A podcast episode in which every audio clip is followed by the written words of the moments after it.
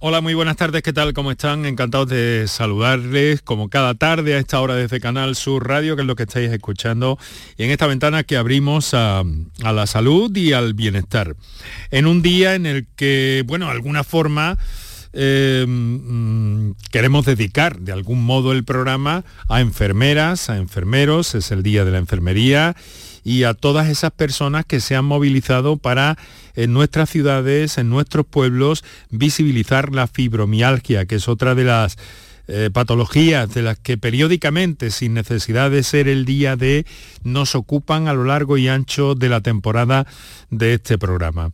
Y además con ese nuevo hito en Granada en torno a la ingeniería de tejidos, de tejidos humanos, que como les he comentado hace un momento en el programa de Marilo oh, Maldonado, pues ha obtenido, mm, pues, en fin, un, resultado y una intervención pionera en el mundo, eh, ya que han trasplantado mm, venas eh, por un procedimiento de, ingeniería de tejidos eh, de un donante fallecido y con el trasplante, con ese trasplante, han logrado un tratamiento efectivo para una persona que sufría una incapacitación después de una trombosis. Así que un nuevo hito en nuestra sanidad andaluza. Además de todo eso, ¿qué hay en el ambiente? Pues hay mucho polen, mucho COVID y mucha gripe. Y ese es el argumento central de nuestro programa en el día de hoy. Muy buenas tardes y muchas gracias por estar a ese lado del aparato de radio. Canal Sur Radio te cuida. Por tu salud. Por tu salud con Enrique Jesús Moreno. Bueno, y quiero pedirles eh, disculpas si en algún momento vengo de una intervención dental eh, relativamente agresiva y escuchan que se me va un poco, que se me va un poco eh, em, en fin, alguna palabra o alguna frase o algún titubeo así. Lo digo porque me gusta decirlo porque intento cada tarde presentarme aquí con la mejor higiene vocal eh, posible. Así que eh, me van a disculpar, pero espero que no, que no suceda, pero por si acaso me estoy intentando mantener en forma y para que ustedes me escuchen nítidamente, pero sobre todo a quienes tenemos que escuchar es a nuestros invitados del día de hoy, que van a ser el doctor Juan Sergio Fernández, el doctor David Moreno, director del Plan de Vacunas de Andalucía, y el doctor Rafael Martínez Nogueras, eh, presidente de la Sociedad Andaluza de Medicina Preventiva y Salud Pública. Y eh, vamos a hablar de cómo está la primavera, esta maravillosa primavera que nos ha durado 25 minutos este año, por lo menos en algunos puntos de Andalucía. Ojo con la radiación ultravioleta que ya hoy ha tenido incrementos notables también en, algunos puntos de nuestra tierra y conviene evitarla, pero bueno, se están viendo casos de gripe, casos de COVID, casos de alergias y la verdad es que estamos todos un poco despistados, incluso los propios profesionales. Y vamos a ver qué está pasando con esas eh, vacunas que están en los congeladores y que, eh, bueno, precisamente el presidente de la Junta de Andalucía esta mañana se ha referido a todo ello. Pero de momento vamos a recordar, vamos a lanzarles nuestros teléfonos eh, habituales de participación en el programa para que ustedes lo, lo, anoten y participen a lo largo de los próximos minutos con nuestros invitados que enseguida les voy a presentar. Recuerdo teléfono, repasamos unos datos de la pandemia y enseguida vamos a ello. Para contactar con nosotros puedes hacerlo llamando al 95 50 56 202 y al 95 50 56 222 o enviarnos una nota de voz por WhatsApp al 616 135 135 por tu salud en Canal Sur Radio. Pues como les anotaba hace un minuto, el presidente de la Junta ha insistido en la necesidad de poner a los mayores de 80 años una nueva dosis, sería la cuarta, eh, de recuerdo, dado que esa parte de la población, ha dicho, es muy vulnerable y sí estamos viendo ahí muchos fallecidos. Ha sido eh, esta mañana, eh, de nuevo, cuando ha instado al Ejecutivo Central a dar su visto bueno para esa cuarta dosis, ya que ha pasado mucho tiempo desde la última vacuna. Además, el presidente de la Junta recuerda que hay neveras con cientos de miles de vacunas que podrían ser utilizadas para vacunar a los mayores. Ya les adelantamos la semana pasada, haciéndonos eco de una información propia del diario La Razón, que fuentes del Comité de Vacunas habían manifestado su eh, reticencia a implantar ya esta esta cuarta dosis para los mayores de 80 años en el sentido de que pronto, hacia el verano, habría nuevas vacunas en el mercado que tendrían eh, mayor potencia, por así decirlo, ¿no? que eh, cogerían un espectro más amplio de variantes de la COVID-19. Pero de momento así están las cosas. Y están las cosas, eh, bueno, un poquito complicadas. La Consejería de Salud ha admitido que el alto número de sanitarios infectados por COVID en Andalucía obliga a su aislamiento y supone la reorganización del trabajo. Afecta, por ejemplo, a intervenciones quirúrgicas, eh, eh, aunque la Consejería ha subrayado que la incidencia acumulada es la más baja de todas las comunidades autónomas, son muchos los sanitarios positivos por COVID. Unos profesionales que obligatoriamente tienen que aislarse y que además eh, se someten a un test periódicamente, lo que eh, detecta más casos que en el resto de la población. Está obligado a suspender operaciones y alterar consultas. Así que eh, vamos a ver qué es lo que va ocurriendo con todo esto. Mm, Aguirre también ha dicho esta mañana, por cierto, adelantado que este viernes que Andalucía tendrá mejores datos de, en esa actualización que se publica mañana viernes, como les digo.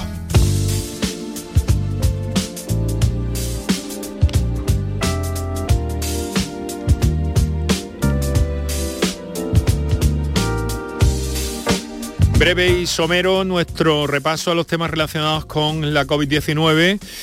Eh, y bueno, en esta situación que estamos viviendo, vamos a presentar a nuestro invitado central en el día de hoy junto con nuestros colaboradores que voy a presentar inmediatamente después. Doctor David Moreno, director del Plan de Vacunas de, Andalucía. Eh, doctor, muy buenas tardes. Buenas tardes, Enrique, a todos tus oyentes. Muchas gracias por hacernos, como siempre, este hueco. Nos va a poder acompañar unos minutitos. Hoy tenemos el programa un poco escalonado en cuanto a nuestros invitados, pero yo creo que va a ser fructífero e interesante.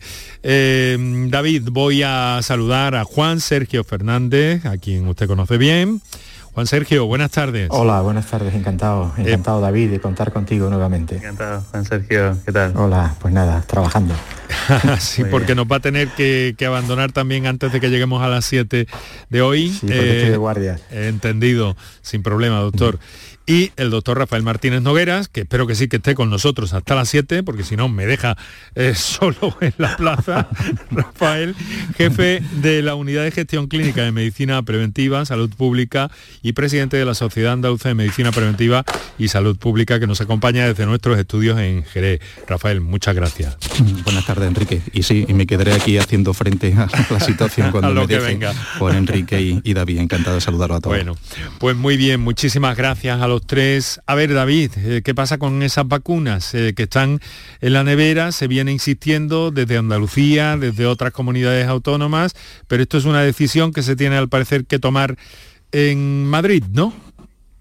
Bueno, a ver, la estrategia de vacunación COVID, la verdad que hemos sido muy de cohesión, ¿no? Todas las comunidades y la verdad que el, pacto que ha habido desde el principio es que todos, todos hiciéramos exactamente lo mismo y en, en, en todo momento, ¿no? Y bueno, así se pretende que se siga haciendo, ¿no? Lo que pasa es que bueno, hay veces que las comunidades pues eh, pedimos a, esa, Comisión de Salud Pública y a ese Consejo Interterritorial del Ministerio porque se tomen en, cuenta algunas cosas, ¿no? Y por ejemplo una de ellas es que llevamos varias semanas viendo un aumento claro de casos sobre todo en las personas más vulnerables, que son las personas que se vacunaron hace más tiempo. ¿no? Al final un poco es un tema de, cuentas. ¿no? Las personas mayores de 80 años se vacunaron eh, allá por septiembre, primero de octubre, y junto con las personas que viven en residencias de mayores, ya han pasado más de seis meses y el COVID en cuanto se pone a circular de nuevo, como está pasando ahora, pues empiezan a tener casos, sobre todo las personas que llevan más tiempo sin vacunar. Además, pues son, como todos sabemos, personas muy vulnerables. ¿no? Entonces hemos visto un aumento de casos y un, aumento también de hospitalizaciones y fallecimientos y Andalucía no es precisamente de las que está peor. Hay, hay regiones como Asturias que están verdaderamente con situaciones muy muy complejas en las plantas de hospitalización. Y bueno, una de las cosas que el COVID nos ha enseñado desde el principio es que, va por delante nuestra y si tomas decisiones tarde, pues a veces ya vamos tarde, demasiado tarde, ¿no? Entonces, ante ese aumento de casos, Andalucía ha ido pidiendo que, habiendo vacuna en la nevera, mm, se puede empezar a vacunar a estas personas más vulnerables, como se está haciendo con personas con problemas de cáncer y otro tipo de inmunodeficiencia y probablemente haya que volver a vacunar cuando llegue la temporada de gripe. Lo tendremos que hacer seguramente en octubre, noviembre pero en este tiempo que nos queda hasta esa época, podemos pasar mm, verdaderos problemas con esta población. Pero lo cierto, eh, doctor Moreno, es que, mm, bueno, según se ha filtrado desde el Comité de Vacunas, de alguna forma, eh, la opinión de los especialistas sería esperar a que haya otras vacunas con mayor espectro, con mayor capacidad para atacar algunas, para ser efectivas en algunas variantes. Y, en fin, usted como, como mm, especialista en la materia, ¿Cuál es su criterio? Bueno, yo soy uno de esos expertos que está en la comisión de la ponencia ¿no? del Ministerio representando a Andalucía. Al fin y al cabo no tenemos todos que tener la misma opinión, pero sí que es cierto que se toman las decisiones por, por consenso, por mayoría, ¿no? como, como si fuera una forma colegiada. ¿no? Exactamente. Mm. Entonces de ahí ha salido eso, pero es cierto que algunos expertos, algunas comunidades que representamos ahí a las comunidades en, en esa ponencia de vacunas, pues opinamos de forma diferente y de hecho pues eso, son varias las que hemos opinado que, podríamos hacer ese, esa vacunación y no nos estamos inventando nada. ¿eh? El, el ECDC, que es un poco el organismo europeo con mayor eh, representatividad de la Unión Europea en cuanto a infecciones y a vacunas, eh, lleva ya varias semanas recomendando esta vacunación a los mayores de 80, o sea que, mm. que no es algo que nos estemos sacando de la manga aquí. Claro. Bueno, ¿y cómo se toma, cuándo se toma, mejor dicho, esa decisión? Bueno, se ha visto que se ha visto que, hay que ir monitorizando semana a semana, ¿no? Que es lo que estamos haciendo. Y bueno, a lo mejor si siguen aumentando los casos, pues a lo mejor más expertos y más comunidades ven más claro que hay que hacerlo, ¿no? Eh, nosotros, como decía antes, eh, viendo un poco cómo el COVID ha ido haciendo estragos durante la pandemia, pensamos que a veces hay que hacer las cosas un poquito antes, ¿no? De que pasen, de que pase delante tuya, porque al final eh, vacunar no se vacuna a una población en tres días. O sea que si tenemos que vacunar a los mayores de 80 de forma rápida, pues tardamos una semana, 10 días. O sea que, mientras tanto a veces vamos tarde. Bueno, en definitiva que... Y entramos ahora en una época de verano que, que, yo no sé si perjudica un poco este proceso o, este, o esta discusión científica, David. Bueno, em, me preocupa, por ejemplo, que el COVID no tiene estación. Eh, pensábamos que el COVID iba a ser un virus respiratorio que se iba a ceñir a la época de invierno, como pasa con la gripe, y ha habido olas en pleno verano. O sea que, que, eso, junto a lo que yo creo que tú quieres decir, ¿no? que me cuesta más ¿no? vacunar en, época de verano, pues por las vacaciones de los profesionales, porque la gente se mueve de su destino habitual y, y eso pues complica las cosas. Efectivamente también es algo a tener en cuenta. Y en cuanto a las perspectivas de esas nuevas vacunas que puedan llegar y su eficiencia, ¿qué nos puede avanzar? ¿Qué hay en ese sentido? Básicamente, básicamente, aparte de que hay vacunas en investigación con otras tecnologías y que está por ver ¿eh? si son eh, igual o mejores que, las que estamos empleando ahora, eh, lo que sí que parece claro que en invierno vamos a vacunar con un, un mix, ¿no? una mezcla de, de, variantes. ¿no? Es muy probable que vacunemos con la variante original, que es con la que estamos vacunando ahora, que la variante de, Wuhan, la variante china, junto con, junto con la variante Omicron, que es la variante que está circulando ahora pues, de forma mayoritaria desde hace ya varios meses, como ya sabemos todos. ¿no? Es decir, una vacuna que lleve dos variantes, dos cepas, ¿no? por decirlo también para que la gente lo entienda. ¿no? Con gripe, ¿qué hacemos? Con gripe ahora estamos vacunando con cuatro, cuatro cepas. Hemos vacunado habitualmente con tres, de hace ya un par de años estamos vacunando con cuatro cepas y de forma análoga, pues con COVID vacunaríamos con dos cepas. No se sabe si más adelante tendremos que vacunar con tres o con cuatro, pero, pero lo que sí parece claro es que este invierno vacunaremos con dos cepas de, COVID. Novedades y, mejoras van a llegar, desde luego, entonces, mm, según lo que nos dice. Eso, eso sí que está claro, ¿no?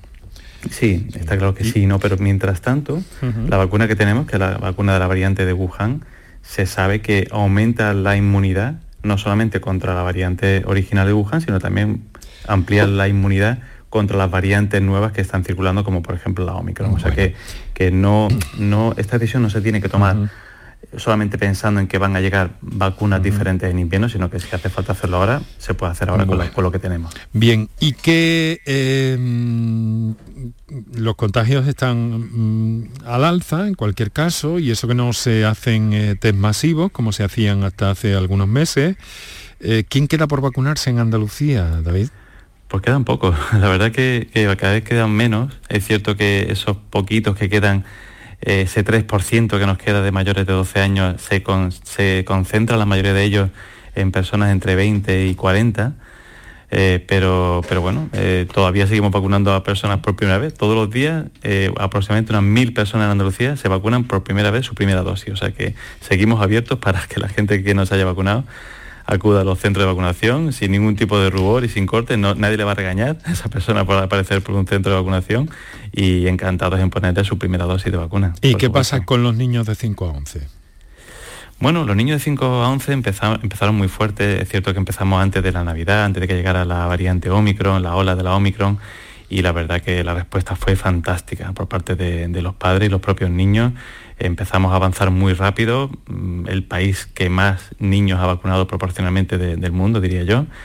Y, bueno, llegó esa, esa onda Omicron en Navidad y se paralizó un poco todo. Aún así hemos seguido avanzando y ya se han vacunado prácticamente dos terceras partes de, los niños de Andalucía. O sea que, eso ya son datos récord comparados con los que tienen otros países. Pero bueno, eh, es cierto que cuanto más niños vacunemos mejor, porque va a ayudar siempre a contener la pandemia mejor pero también es cierto que, la prioridad, como siempre, pues, ha sido también pues, vacunar sobre todo a, adultos y a gente mayor. Bueno, pues antes de que sigamos y demos otro giro en el programa de hoy, les recuerdo a los oyentes que están escuchando Canal Sur Radio, que esto es por tu salud, las palabras que han escuchado del doctor David Moreno, director del Plan de Vacunación Andalucía, en esta inquietud que, que tenemos por ver lo que está pasando en esta primavera, con síntomas a veces muy similares, relacionados unas veces con el el COVID, otras veces con la gripe, otras veces con las alergias, por leer algunos titulares de alergias, son absolutamente eh, de pico en este momento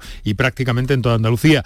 Pero antes de que cerremos este capítulo, eh, David, yo no sé si Juan Sergio o Rafael mm, quieren aclarar algo o trasladarle alguna pregunta, alguna inquietud o alguna cosa que a mí siempre me gusta eh, darle su sitio también, porque ellos saben más que yo.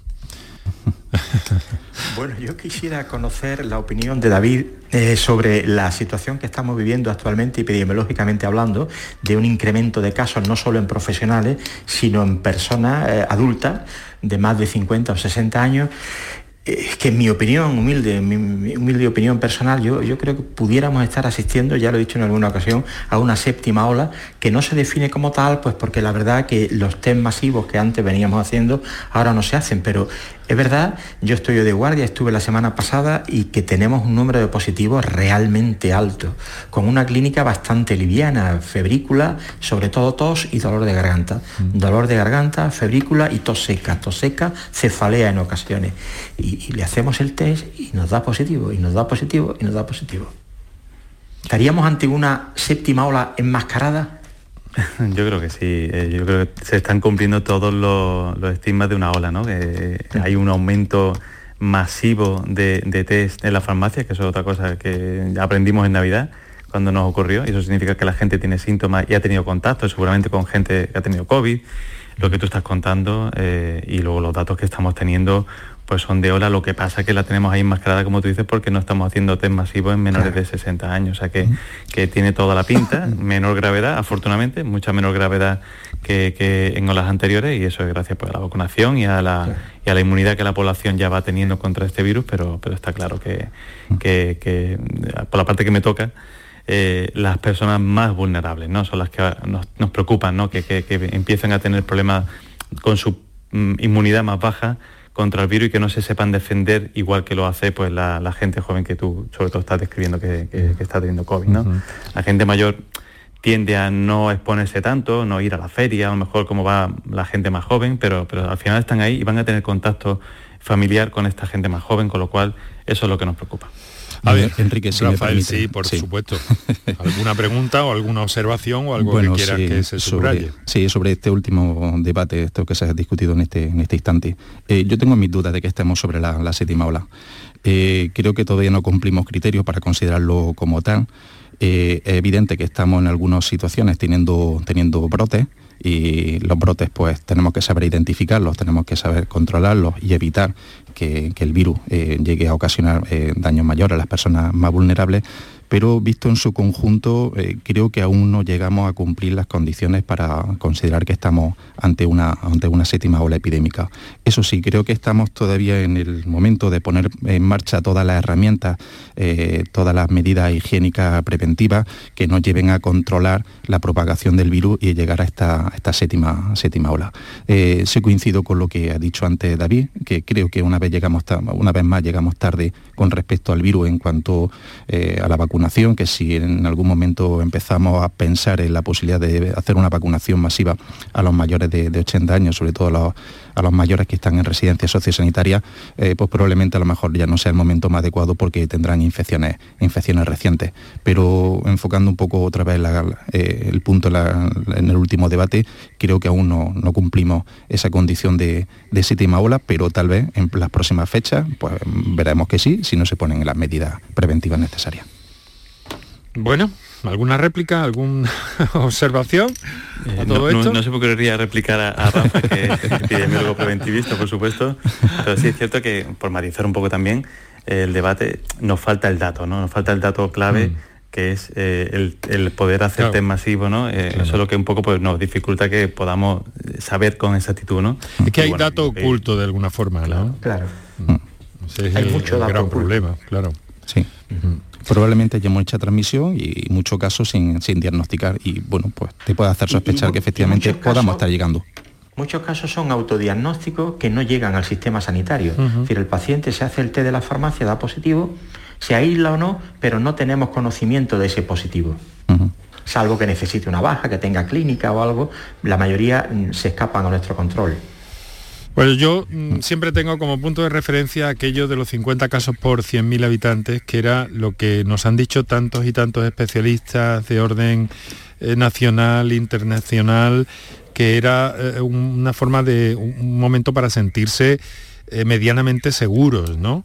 Eh, pero, pero es que eh, ahí no está la tendencia ahora mismo. Estamos viendo que ahí no está la tendencia y sospechamos que, está mucho más lejos de lo que en los registros eh, figura en este momento. Entonces yo no sé qué, qué continuidad tiene esto, porque quiere decir que el, el virus sigue circulando tranquilamente y yo no sé si eso implica algún riesgo Em, mm, a la hora de que, de que se pueda producir una, una, variante? Yo sé que ninguno de los tres sois microbiólogos, pero ¿cómo, cómo veis esta posibilidad? A ver. ¿Quién se anima? no se arranca. Como no somos microbiólogos, no nos quedamos parados, pero, yo creo que en la cabeza de todo está que cuanto más circula el virus, efectivamente van a surgir variantes. De hecho, la, la Omicron está ya con la B4, la B5 y bueno, afortunadamente son variantes que son muy parecidas entre sí y al final pues las vamos a combatir bien en general. Eh, sí tenemos inmunidad general contra Omicron, mm. pero sí es cierto que siempre tenemos el miedo aquí o en otro sitio del mundo, en el que seguramente está circulando más que aquí incluso, que salga una variante de esta muy diferente. Pero siempre va a estar ahí. El otro día leía un titular que decía que la inmunidad de grupo, la que al principio se llamó así inmunidad de rebaño, era algo imposible de conseguir. Bueno, es que la inmunidad de rebaño es un criterio que ha ido cambiando con el, con el tiempo, igual que lo que tú estabas comentando antes de los 50 casos por 100.000 habitantes para que estuviésemos tranquilos y retirásemos algunas medidas como el uso obligatorio de, de mascarillas.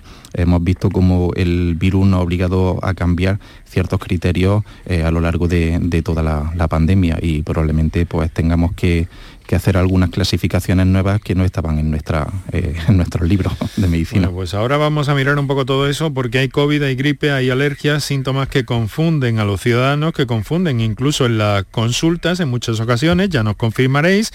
Y eh, bueno, en este momento agradecer eh, al doctor David Moreno, director del Plan de Vacunación de Andalucía. Yo no sé si hay algo más que añadir o que reseñar, David, porque nos tiene que dejar, mm, pero le agradecemos mucho que haya estado con nosotros este ratito tiene un compromiso importante personal, así que eh, naturalmente que estamos atentos a esa indicación, así que cumplimos la palabra y puntualmente a las seis y media, eh, pues bueno, les liberamos, como dice mi amigo Vigorra. David, gracias, Enrique, y muchas gracias a los compañeros y a los oyentes. Saludos. Muchísimas gracias y que vaya que vaya todo que vaya todo bien. Un saludo David, muchísimas gracias. Hasta otra.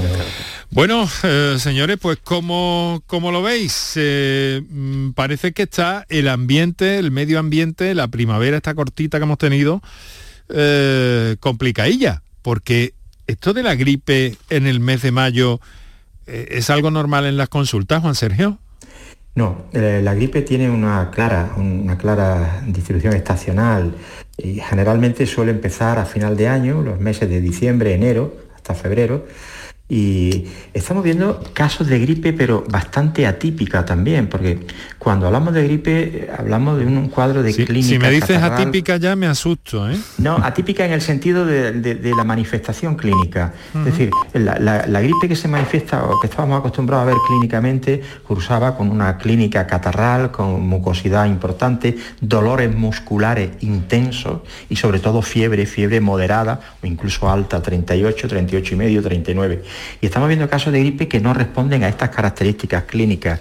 Eh, por eso nos confunde, porque el COVID da una clínica similar, con menos fiebre, evidentemente, pero similar a la gripe. Y a veces cuando hacemos test que nos eh, discriminan si es COVID o es gripe, pues vemos que es gripe y no es COVID. Por eso digo que la, presentación clínica es distinta a la, gripe estacional que veíamos hasta el año pasado, en los meses de, invierno. Y la diferencia clara con las alergias que cursan bueno, con secreción nasal también, sobre todo estornudo, picor en la nariz, lagrimeo intenso, eh, no hay, en los casos de alergia no hay febrícula ninguna, ni fiebre ni febrícula, mm, a veces puede haber tos porque hay un broncoespasmo, pero sí que podemos distinguir clínicamente lo que es una rinitis alérgica o una clínica de reagudización en un paciente con, un fondo alérgico de lo que puede ser una enfermedad respiratoria por, por gripe o por COVID. Mm, sí lo la clínica sí nos da bastantes datos para poder discriminarlo de una manera clara. Mm, bueno, eh, en cualquier caso también en algunas, en algunas personas alérgicas se da cierta sensación de destemplanza, ¿no, Juan Sergio? Sí, sí, pero no llega a tener fiebre. Eso no quita que algunas personas alérgicas puedan coger un COVID también, o muchas personas alérgicas, con lo cual todavía se, complica más la cosa. el paciente es alérgico y además ha cogido el COVID. Ya ahí tenemos que hilar muy fino. Rafael, esto de la gripe en mayo, tu valoración. Bueno, Enrique, esto es totalmente sorprendente. Todo lo que ha explicado hace un momento eh, Juan Sergio ha estado perfectamente explicado y desde el punto de la vigilancia epidemiológica nosotros estamos ciertamente asombrados, ¿no? Eh, existe el sistema de vigilancia centinela de, gripe y la vigilancia de casos de gripe grave hospitalizados y habitualmente en los años anteriores cuando ya finalizaba o llegaba el, mes de abril, eh, pues terminábamos la vigilancia de los, casos de, gripe y nos dedicamos a hacer otro estudio de, vigilancia de la infección nosocomial asociada a los cuidados sanitarios, mm. etcétera. Y este año pues seguimos haciendo vigilancia de los casos de gripe grave hospitalizados y es relativamente frecuente que tengamos eh, pacientes que ingresan con criterios de, neumonía asociados a la infección de, la gripe. Y esto no, no deja de, sorprendernos, como bien ha explicado Juan Sergio, eh, la gripe es un virus de circulación invernal y con las temperaturas que tenemos estivales eh, no nos esperábamos que este virus estuviese circulando. Que tenga algo que ver las vacunas que, que hemos recibido durante los meses previos ¿no? para evitar la circulación, pues probablemente tenga poco, poco que ver, porque la gripe, la vacuna de la gripe evita la, eh, la gravedad de la infección, no, no, evita, no evita la infección. ¿Y qué juegan las mascarillas en todo este nuevo ecosistema vírico que, al que nos estamos enfrentando? Pues bueno, puede ser que eh, inmunológicamente tenga algo que ver y, desde el punto de vista de transmisión de los virus, pues también tenga alguna, alguna razón y alguna explicación. Bueno, pues vamos a entrar en un instante con esas comunicaciones de nuestros oyentes que ya acumulamos en nuestro buzón de notas de voz, que vamos a recordar ahora, un par de minutos para nuestro anunciante y enseguida vamos a seguir eh, con todo esto y con nuestros oyentes haciendo uso de eh, la línea que más les convenga. Para contactar con nosotros puedes hacerlo llamando al 95 50 56 202 y al 95 50 56 222 o enviarnos una nota de voz por WhatsApp al 616-135-135. Por tu salud en Canal Sur Radio. Chano, ¿nos disfrazamos de factura de la luz para asustar al personal? ¡Tequilla! Con Hogar Solar ahorras tanto que eso ya no da yuyu. ¿Hogar Solar? Claro, no como mi cuñado Alfonso que riega todos los días una lámpara creyendo que le va a crecer una planta fotovoltaica. Hogar Solar, la luz que te ayuda a ahorrar. Ahora mismito voy a ponerme yo la plaquita. El resumen de la jornada con la última hora del deporte, la economía y el análisis lo tienes en el Mirador de Andalucía. De lunes a viernes desde las 7 de la tarde con Natalia Barnés. Quédate en Canal Sur Radio, la radio de Andalucía. Canal Sur Radio te cuida. Por tu salud con Enrique Jesús Moreno. Hay que ver los titulares de las últimas horas. La atmósfera de Granada se carga de granos de polen y pone en alerta a los alérgicos. Alergias, nivel rojo en las concentraciones de olivo y gramíneas, eh, de polen, de olivo y gramíneas en Córdoba.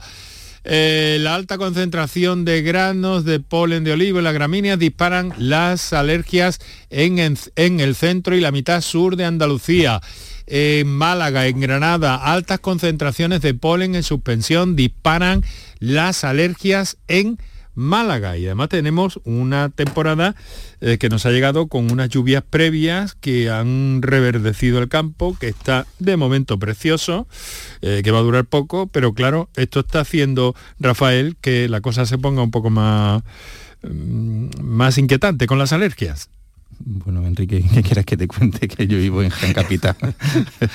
Lo notas, ¿no? Sí, sí, sí. Bueno, incluso los que no somos alérgicos eh, tenemos esa sensación de, cuerpo extraño en, las conjuntivas, ¿no? En conjuntivas oculares, en las conjuntivas nasales y tenemos eh, picor y estornudos eh, ocasionales pues bueno, pues volvemos otra vez a las medicaciones estacionales de, los puestos eh, al polen y que eh, sufren alergia de, este tipo y los que tenemos niños en las casas eh, que son alérgicos al polen del olivo, pues nos quedan unas semanas por delante que son realmente complicadas. Juan Sergio, en la consulta en Granada, ¿cómo está el asunto?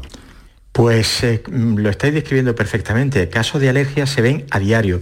Y bueno, y ahora en urgencia, yo que estoy hoy de guardia, pues yo calculo que más de la mitad de la demanda de urgencias de hoy va a ser casos de, regularización de problemas alérgicos, rinitis o incluso crisis de asma.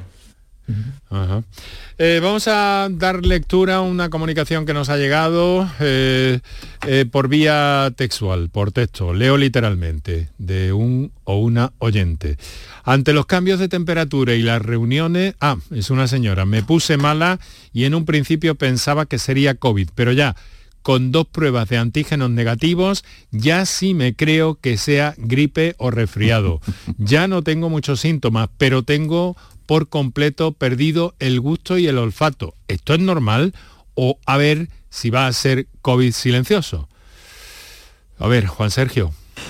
Bueno, pues eh, aunque fuese COVID de la variante Omicron silenciosa o sigilosa, que se llama sigilosa, si los test son negativos, difícilmente podemos hablar de COVID con test negativo. Pero lleva razón la paciente, estamos viendo casos de pérdida de olfato y de gusto en pacientes con test de COVID negativo.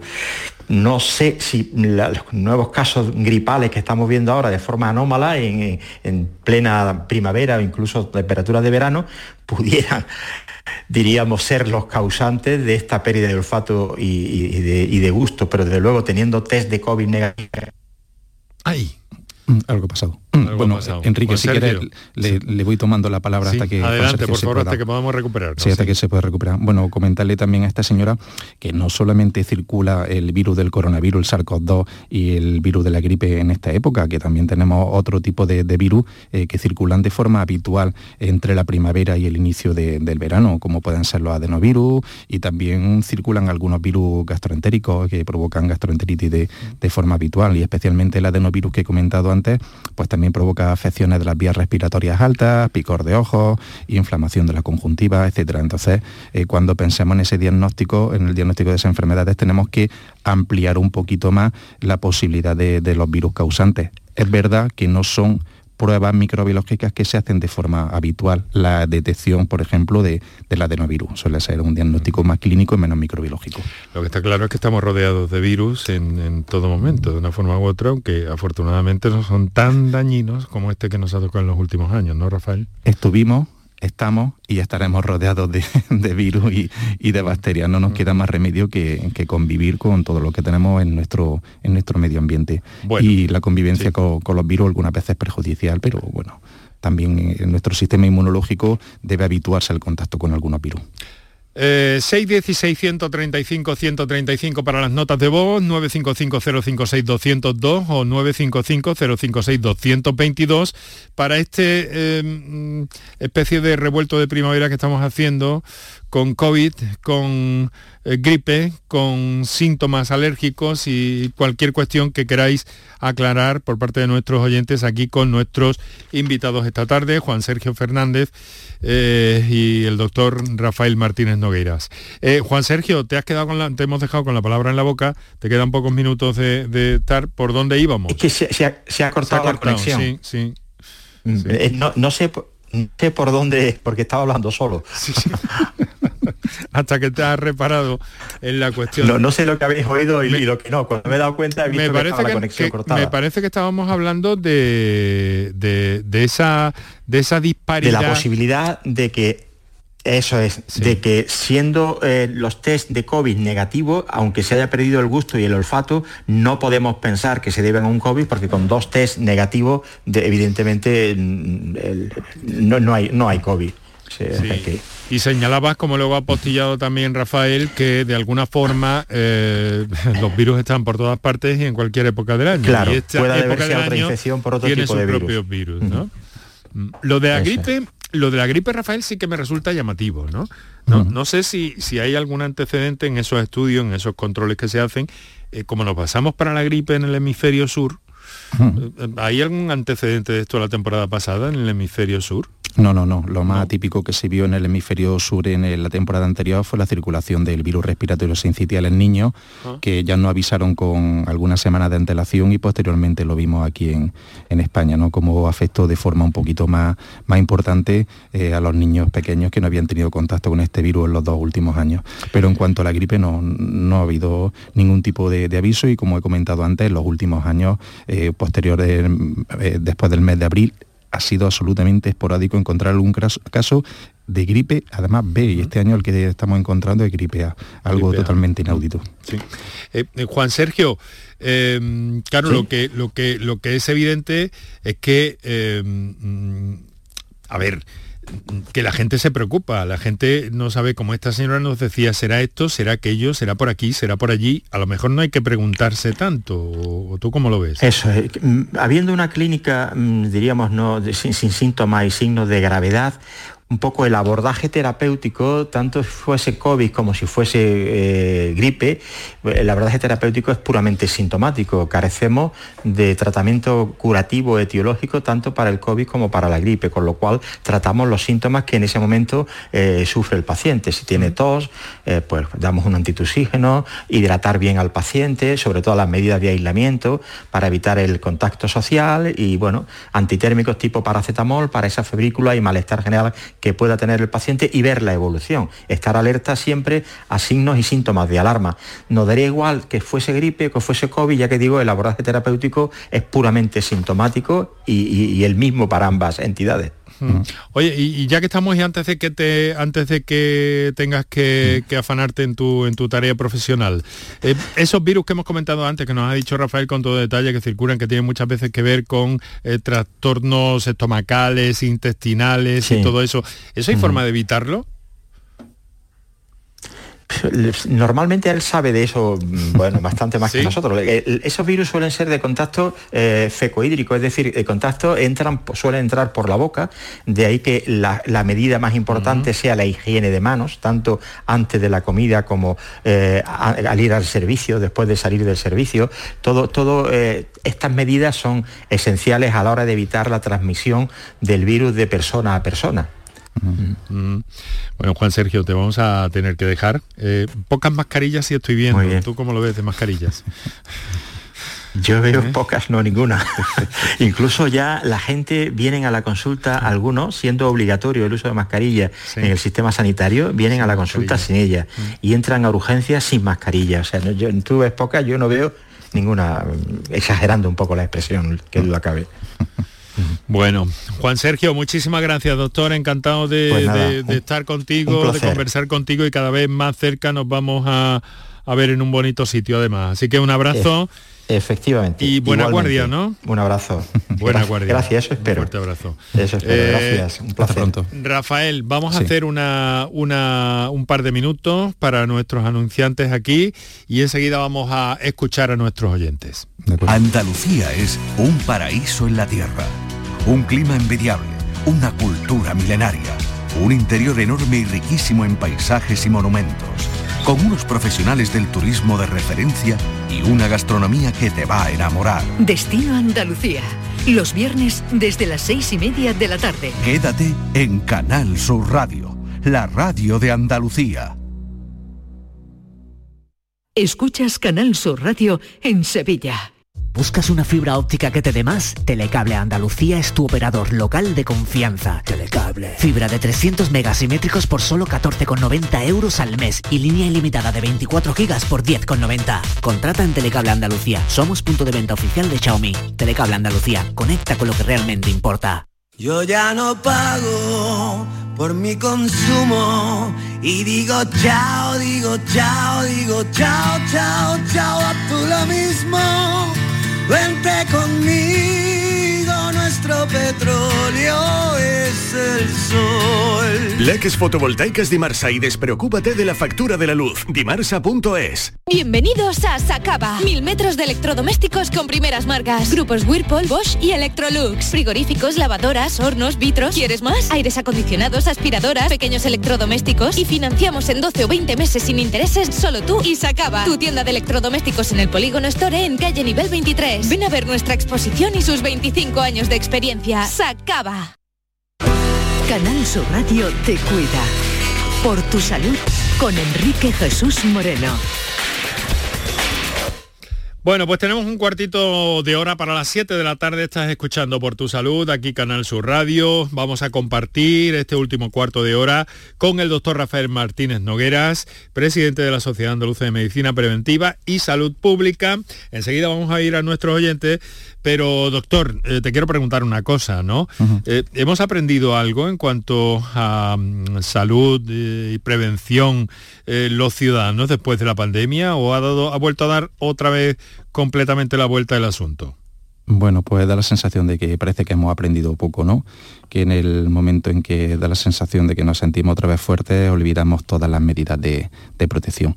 Eh, sigue siendo más necesario que nunca la educación sanitaria a todos los niveles y empezando especialmente en los niños y el que volvamos a estar de nuevo en, esta situación, como hemos discutido antes, ¿no? en una situación de brote y, mm, lo que no queda claro es si estamos en una séptima ola o no, que luego lo podremos discutir con datos más adelante, pues pone otra vez en, evidencia y ponerlo alto de la mesa que la medicina preventiva y todo lo que es la salud pública tiene una importancia crucial en nuestra sociedad y por lo tanto toda la inversión que hagamos en recursos en la medicina preventiva y en la salud pública será una inversión que luego nos lo devolverá con crecer la, sociedad y la salud. Hace unos días ha sido el día del Día de la Higiene de Manos. Vaya que sí. que era algo que, que de pronto mm, algunos ciudadanos descubrieron. Aquí en mm. este programa hemos estado casi todos los años pendientes del tema de la higiene de manos, porque pero antes de la pandemia, desde luego, muchísimo antes de la pandemia, eh, pero mm, se nos ha olvidado esto, ¿no? Parece que... Sí, sí, sí. Bueno, hay muchas personas que han incorporado la rutina de llevar en su bolso, en su bolsilla, eh, en su bolsillo, en su mochila, una pequeña petaquita con solución hidroalcohólica para hacer higiene de manos cuando las manos no están visiblemente sucias y eso sí ha sido un avance importante, pero nos queda todavía mucho por, trabajar. Eh, una cosa muy curiosa, ¿no? que muchas personas que trabajan en hospitales, en centros de salud y en residencias sociosanitarias desconocen que la higiene de manos es la medida que tiene un mayor impacto, una mayor evidencia científica en la prevención de las infecciones asociadas a los cuidados. Eh, los antibióticos son muy importantes, el cuidado de la piel de una persona que puede tener una úlcera por presión es muy importante, pero por encima de todas las medidas que podemos tener con nuestros pacientes, la medida fundamental con mayor impacto y con mayor evidencia científica es la higiene de manos. Y ahí tenemos que participar todos. No vale solamente que participe el auxiliar, el celador, el médico, la enfermera. Los pacientes y los cuidadores y acompañantes y convivientes deben de tener la misma rigurosidad a la hora de hacer su higiene de manos en el día a día. Bueno, por supuesto en el ámbito profesional, pero también esto tiene beneficios en el ámbito ciudadano. Vamos a... Claro, Juan Sergio lo ha comentado antes, ¿no? Como las enfermedades de transmisión fecohídrica se pueden evitar en gran medida con una adecuada higiene de manos. Mm. Vamos a escuchar a un oyente que nos ha telefoneado desde Roquetas, que es Juan de Dios, me parece que ya le conozco. A ver, Juan de Dios, buenas tardes. Buenas tardes, yo es que me dirijo mucho a ese programa porque tengo, tengo muchos problemas. Y, bueno, ahora para, para preguntar, eh, yo es que he hecho mucha agua por la nariz. Y esto es molesto, parece que no, pero hay veces que, eh, bueno, ¿qué diría? Yo voy en bicicleta y tengo que parar porque, porque tengo que, limpiarme. Mm, o sea, eh, y es algo que me preocupa porque a lo mejor esto puede ser que me quede sin sodio. Vamos a ver, vamos a ver, vamos a ver si podemos orientarle un poquillo. A lo mejor eso suena un poco alergia, ¿no, doctor? Bueno, la rinorrea cuando nos vamos haciendo mayores es más frecuente y sobre todo eh, con los cambios de temperatura y especialmente en los días que son un poquito más, más fríos. Entonces, bueno, pues es una molestia que no tiene mayor importancia eh, y desde luego en ningún momento eso va a ocasionar o provocar una pérdida de sodio o de potasio o cualquier otro electrolito importante que, nos lleve a un problema importante de, salud. Sodio una no molestia y nada más. Sodio no pierde, Juan de Dios. No ¿Eh? pierdo, bueno, eso me tranquiliza. De bueno, pues muy bien. Y a seguir haciendo deporte, eso sí, ¿eh? Sí, bueno, eso es que es un vicio de, toda la vida, un vicio sano. un vicio no, no, no le diga vicio, eso es, eso es un, regalo para usted mismo, no lo llame así. Pues sí, porque yo con 84 años monto en bicicleta y nado en el mar y estoy, estoy bien. Y yo creo que es debido al ejercicio que hago. Muy bien, pues muchas gracias Juan de Dios, eh, siga ah. cuidándose. ¿eh? A ustedes al mejor programa que, tiene la radio, con diferencia. con diferencia. Muchas gracias, un fuerte abrazo querido amigo por su llamada y por su confianza. Tenemos 10 minutos hasta las 7 de la tarde, vamos a escuchar una nota de voz. Sí, lo escuchamos. Buenas tardes, mi nombre es Lorena, soy de Málaga desde hace más de 20 días en mi casa comenzó mi hijo con dolor de garganta, luego tos. Se lo pasó a mi marido, mi marido a mi hija, mi hija a mí. Bueno, la que peor llevó todo hemos sido mi hija y yo. Mi hija de hecho tuvo erupciones en la piel. A mí me terminó dando una infección generalizada de oído, garganta y tenía tanta mucosidad que me salían mocos por los lagrimales. La verdad es que no sabemos qué es, si es COVID, porque no tenemos ninguno más de 61 años y no nos han hecho la prueba. Mm, eh, seguimos estando mal, no nos recuperamos. Yo llevo 15 días sin parar de toser, de una infección de oídos que no se me va. No sé si es COVID, no sé si es gripe, no sé si es alergia. La cuestión es que desde que nos sacamos las mascarillas nos hemos puesto todos enfermos. Hasta luego, gracias. Bueno, bueno, vamos a ver, Rafael, eh, ¿qué te parece este, este cuadro? Que lo que pasa es que da, la impresión de que no ha ido a su médico esta señora, ¿no? Claro. Bueno, todo este tipo de cuadro lo ha explicado antes muy bien Juan Sergio. Y, aquí sí quería hacer un, comentario. Muchas veces queremos que, siempre nos hagan el diagnóstico microbiológico con todas las infecciones que tenemos por virus. Eh, hoy por hoy es totalmente imposible que cualquier sistema sanitario asuma eh, todos los diagnósticos microbiológicos de todos los pacientes que tienen algún cuadro clínico así de este tipo parecido y que, se pueda poner nombre y apellido al, virus que nos está provocando la, infección. Ojalá que dentro de, algún tiempo tengamos pruebas de diagnóstico rápido, accesible a todos los niveles y que sean baratas y que se pueda asumir. Pero ahora mismo muchos diagnósticos se hacen por clínica, igual que ha descrito esta señora perfectamente bien cuál es su clínica por esta, por esta infección, que probablemente es vírica por la forma de transmisión que ha dicho de, de uno a otro. No parece que sea una infección bacteriana por, porque el cuadro eh, probablemente cursaría con una fiebre, una fiebre mayor y cuando hay afectación de, la garganta, bueno, pues en ocasiones hay ototubaritis y luego afectación también de, del oído. Eh, pero que claro, lo que debe hacer esta señora es acudir a su médico para diagnóstico tratamiento. claro, da la impresión por sus palabras que no ha acudido Así toda la familia del médico. Al menos esa impresión me ha causado a mí. Claro, no importa que, que, le hayan hecho una prueba de, diagnóstico frente al coronavirus. Lo que sí es importante es lo que ha comentado ante nuestro compañero, que le de un su tratamiento correcto, ¿no? Un tratamiento sintomático dirigido hacia los síntomas que ella tiene. Ella y toda la familia, que claro. Ella y toda la familia, que es lo que nos ha dicho. Eh, tenemos eh, siete minutos para las siete de la tarde. Teníamos ahí a una oyente que se nos ha escapado de la línea. Enseguida vamos a intentar recuperarla y si no, seguimos eh, con todo esto. ahora sí, me confirman que tenemos a Ana que nos ha telefoneado desde Cádiz. Hola, Ana, buenas tardes. Buenas tardes, sí, vamos a lo justo. Ya no pensaba llamar, pero bueno, mira. Ah. a ver, yo quería comentarle sobre lo del tema si es COVID o no es COVID. Yo, yo, yo me puse las tres vacunas ya eh, yo pasé en noviembre, a finales de noviembre, cinco días de, de en casa porque tenía eso, los síntomas típicos de, de un poco un cuerpo mal y tal, y nada más. Pero ahora hace como 15 días, para resumir, estuve con un, con un picor de garganta y entonces al tener dolor de garganta a, las 24 horas, a las 24 horas tenía la garganta muy roja, muy vamos, que tuve que ir al siguiente día urgente porque es que no podía ni tragar ni saliva me fui, me pusieron un razón, bueno, lo típico, un tratamiento, pero aún así todavía yo no he tenido ni tos, ni fiebre, ni malestar, simplemente la garganta, claro, ya he oído a los doctores comentar el tema del COVID, digo, yo no me encuentro mal, pero aún así todavía tengo la garganta recién ahí con, con sequedad, no sé si eso podría ser una variante también ya.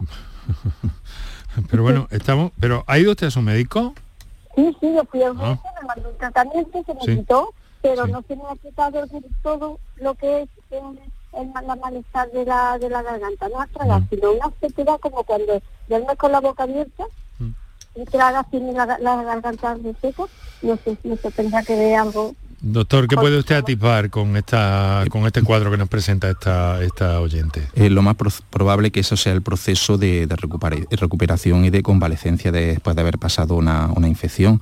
Eh, cuando tenemos un proceso infeccioso que afecta a las mucosas, eh, las mucosas las mudamos, las cambiamos, las renovamos.